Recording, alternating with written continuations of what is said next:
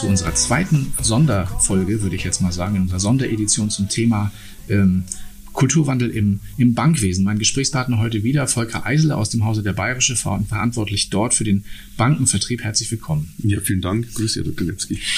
Ja, erste Folge, wer die schon gehört hat, äh, wer sie noch nicht gehört hat, gerne mal reinhören, hat sich intensiv mit dem Thema der Kundenperspektive in Banken beschäftigt. Äh, haben wir, glaube ich, eine ganze Menge spannende Einblicke gewonnen. Jetzt wollen wir in dieser Folge mal auf die Mitarbeiterseite wechseln, aber auch auf die Entscheiderseite, also auf diejenigen, die in den Banken entsprechend auch die Fäden ziehen.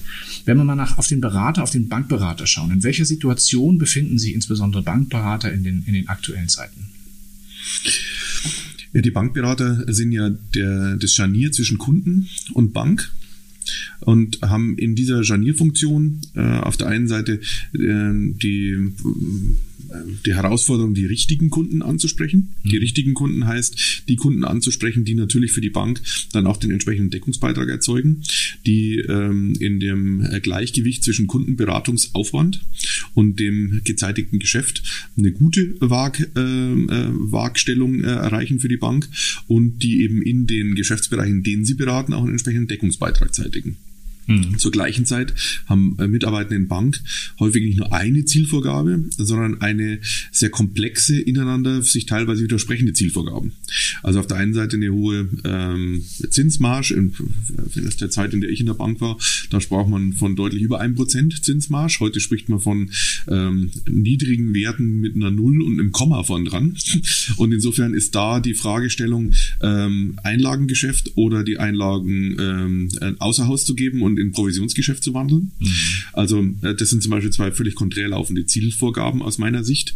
Ähm, dann äh, gibt es eben nicht nur ein und zwei Ziele, sondern häufig ist es ein ganzer Ziele-Kanon, so hieß es zu meiner Zeit in Bank, dass der Ziele-Kanon äh, insgesamt äh, eine Erreichung ähm, erfordert und eben die Erreichung dieses Ziele-Kanons, sprich alle Ziele gleichlaufend gut zu erfüllen, bedeutet dann insgesamt erst ein Erfolg. Also ein Ziel besonders herausragend zu erreichen, das andere dafür nicht oder, oder eher unterdurchschnittlich, ähm, ist insgesamt kein Erfolg. Mhm. Und insofern ist es schon ein, ein, ein Korsett, das äh, Mitarbeiter häufig empfinden. Ja das äh, sie in der Beratung eher eingrenzt, beziehungsweise das sie in der Beratung eben nicht in die freie Entfaltung, die, sie, die der eine oder andere häufig äh, gerne hätte, äh, kommen lassen. Mhm. Nun war es ja in meiner Jugend, so in den 70er, 80er Jahren, war dieser Berufswunsch Banker, mhm. den Sie dann ja auch ergriffen haben, mhm. in der, zumindest in der Ausbildung heute im Versicherungsbereich, aber schon ab auch zwölf Jahre in der Bank, ähm, war ja durchaus noch ein erstrebenswertes Berufsziel. Mhm. Ja, also viele, die das damals auch bei mir im Abi-Jahrgang waren, waren einige dabei, die mhm. gerne zur Bank gegangen sind. Mhm.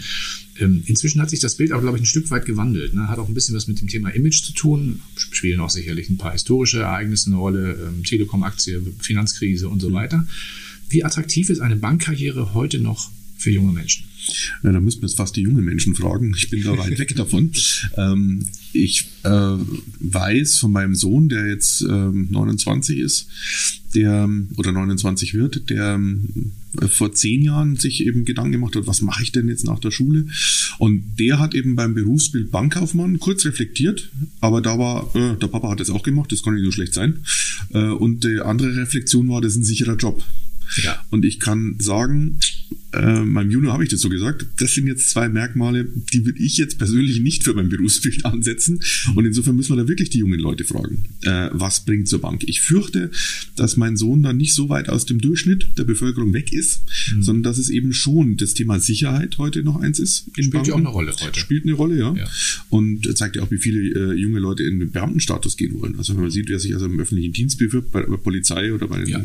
dann äh, ist das Thema Sicherheit für die Generation heute sicher ein äh, hohes äh, Maß an Entscheidungsgrund. Ähm, der Umgang mit Menschen mhm. könnte einer sein, den habe ich mir sehr geschätzt. Und, ja, äh, wenn es denn noch stattfindet. Wir hatten in der ersten Folge ja darüber gesprochen, dass die Menschen immer weniger in die Filialen kommen und es auch immer weniger Filialen gibt. Gut, äh, ich setze jetzt aber das Digitale gleich mit, dem, okay. mit der Präsenz. Also für mich ist, in, ist, keine, ist die Filiale nicht, aus diesem Grund nicht zwingend notwendig. Ja? Mhm. Nur, dass sich Menschen treffen. Ja. Filiale ist aus anderen Gründen notwendig, aber aus dem Grund nur, dass man sich äh, einen Ort hat zu treffen, glaube ich, ist eine Filiale häufig entbehrlich.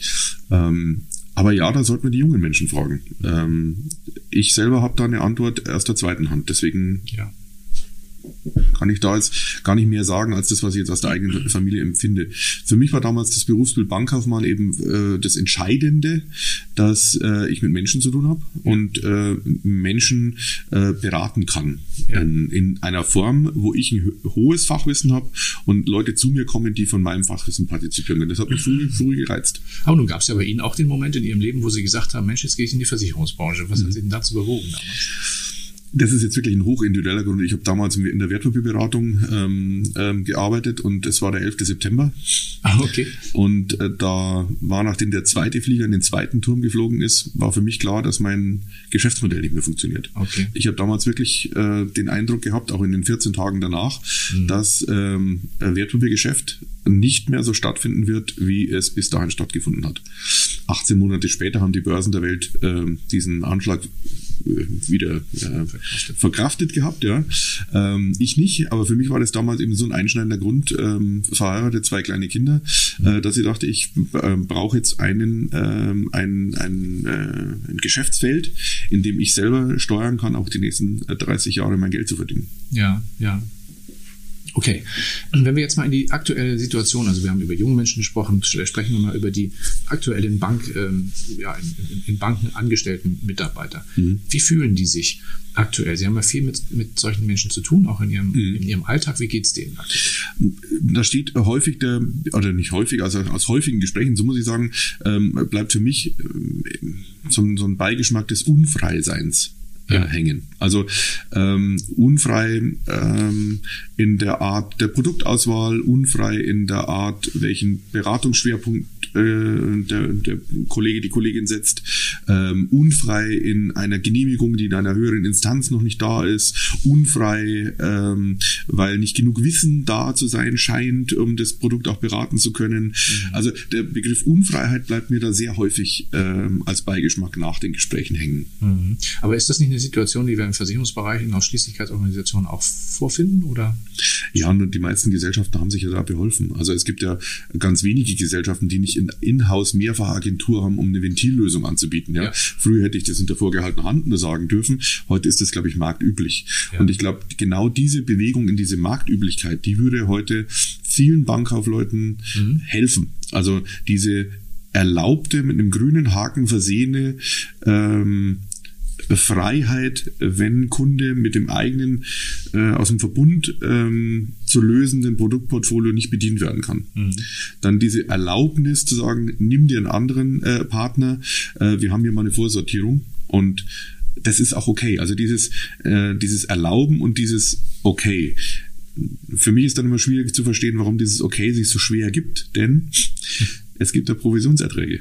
Die ja. sind nicht eigenkapitalbelastend, die äh, verschlechtern die Eigenkapitalquote nicht, die Eigenkapitalverzinsung nicht, die wird sogar gestärkt durch Provisionseinnahmen. Also insofern ist es äh, für mich nicht verständlich, ähm, warum sich viele Institute eher schwer tun mit solchen Erlaubnissen für ihre Beraterinnen. Naja, aber ich glaube, weil das, das ist, glaube ich, ein, die empfinden das als Dammbruch, ne? also auf Entscheiderebene. Als Illoyalität. Als Illoyalität, ja genau. Das ist eine, ich würde es wirklich so aufhängen, das ist, äh, also ich habe das ja erlebt, wir haben 92 äh, als erste Sparkasse oder als eine der ersten Sparkassen, in meiner Wahrnehmung war es sehr, sehr früh, ähm, einen Versicherungsmakler gegründet, den es heute übrigens nicht mehr gibt.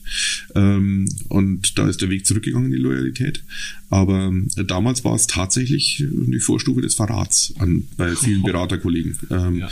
dort äh, eine andere Versicherungsgesellschaft anzubieten. Ja? Und äh, ich war damals als Firmenkundenberater aktiv, wo es eben für eine Finanzierung den einen oder anderen Sonderfall brauchte, der eben über den hauseigenen Partner nur sehr schwierig abzuwickeln war. Mhm. Konnte also alles begründet werden, aber es war eben schon ein, äh, ein, ein Thema Loyalität. Das hört sich aber nach einem, also das hört sich an wie ein emotionales Problem gar nicht so sehr, also das ist ja gar nicht, Sie haben es ja eben auch fachlich ein bisschen anders begründet, haben gesagt, ja. Mensch, wenn man Provisionserträge hat, kann man ja auch davon, eigentlich hat man einen Vorteil davon, wenn man es verhindert.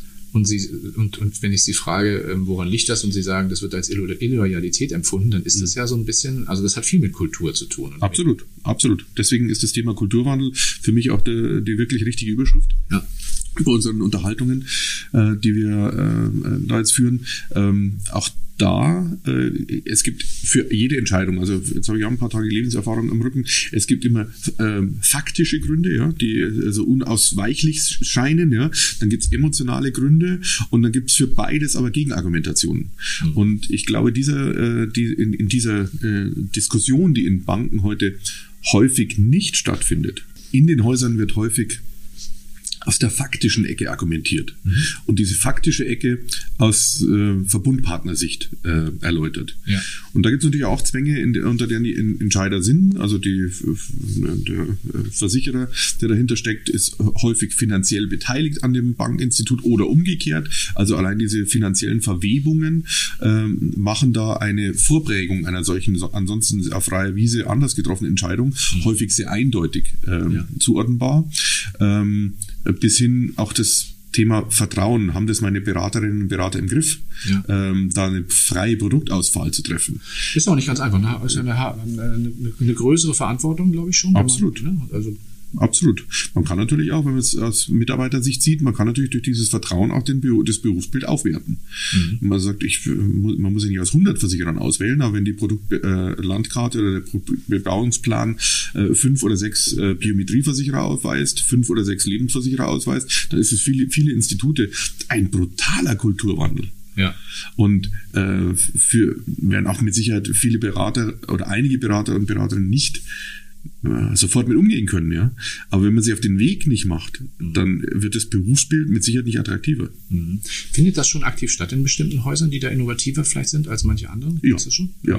Übrigens ähm, äh, im öffentlichen rechtlichen Bereich, wie im genossenschaftlichen Bereich, wie bei den Privatbanken, ist diese Entwicklung schon zu erkennen. Sie ist noch nicht in der Breite und nicht mutig in der Breite zu erkennen. Es sind einige Innovatoren, die in, in ihren Häusern solche Entscheidungen voransetzen, die eben von der faktischen auf die äh, sagen wir, auf die andere Seite wechseln und ähm, eben diesen Zusatzargument, naja, sind ja Provisionseinnahmen. Ja. Also ein Geschäft, das ich nicht mache, habe ich garantiert keine Provisionseinnahmen oder Dienstleistungseinnahmen. und wenn man mal hochrechnet, bei wie viel tausend Kunden, wenn man sagt, eine Bank hat 100.000 Kunden und von diesen 100.000 Kunden hat jeder fünf oder sechs Verträge woanders, dann kommt man ganz schnell auf die Idee, das sind alles Provisionseinnahmen, Dienstleistungseinnahmen, die das Institut selber nicht macht. Ja. Und da kommt dann ein Entscheider, wenn er über die Ecke einsteigt, sehr schnell an die Idee zu sagen, das müssen ja nicht alle können, aber die, die das wollen, sollen doch in die Beratung einsteigen und sollen das doch machen. Also mhm. alleine die Übernahme von Verträgen, die da sind, ist ja schon ein Deckungsbeitrag, den wir heute nicht zeitigen. Ja. Und genau darum dreht sich in meinen Gesprächen, die ich mit Bankentscheidern äh, führe, wie weit die auf diesem Weg dieser Entscheidung schon sind. Mhm. Sind sie auf der Entscheidung, auf dem Entscheidungsweg, wir nehmen zusätzlich zum Hausversicherer noch einen Partner auf? Gründen wir eine Mehrfachagentur ja. oder gehen wir in den Maklerstatus. Also diesen Dreisprung, äh, den gibt's auch in dieser Entscheidung. Und ich sage mal, den zweiten und dritten Schritt, da braucht's Mut, weil der einfach in die der ist dann in der Partnerlandschaft, in der Verbundlandschaft, wird das natürlich dann öffentlich. Ja? Und dann ist es natürlich schon anders, äh, wenn dann das, der Begriff Loyalität als Überschrift drüber steht. Aber insgesamt sind es genau diese drei Stadien, die ich in meinen Entscheidergesprächen mit Bankvorständen äh, auftreffe. Nun können Sie das ja sehr gut beurteilen, was passiert, wenn man sich, sich für so einen Weg entscheidet, weil Sie mhm. oft eigentlich auch einer der Produktpartner mhm. sein können, also die, die dann Absolut. so einen Weg begleiten. Ja. Ähm, wenn Sie da mal zurückblicken und mal schauen, also in, in Häusern, in denen man diese Schritte schon gegangen ist, was hat das mit den, mit den Häusern gemacht?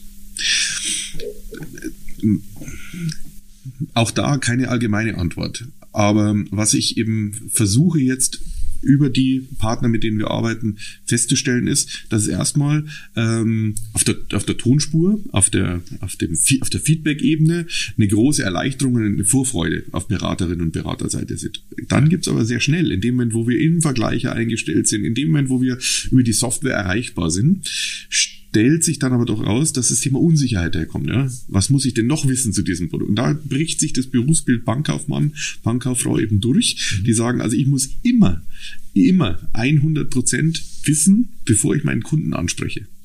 Und das ist in der Versicherungswirtschaft anders. Da ja. reichen 50, 60 Prozent.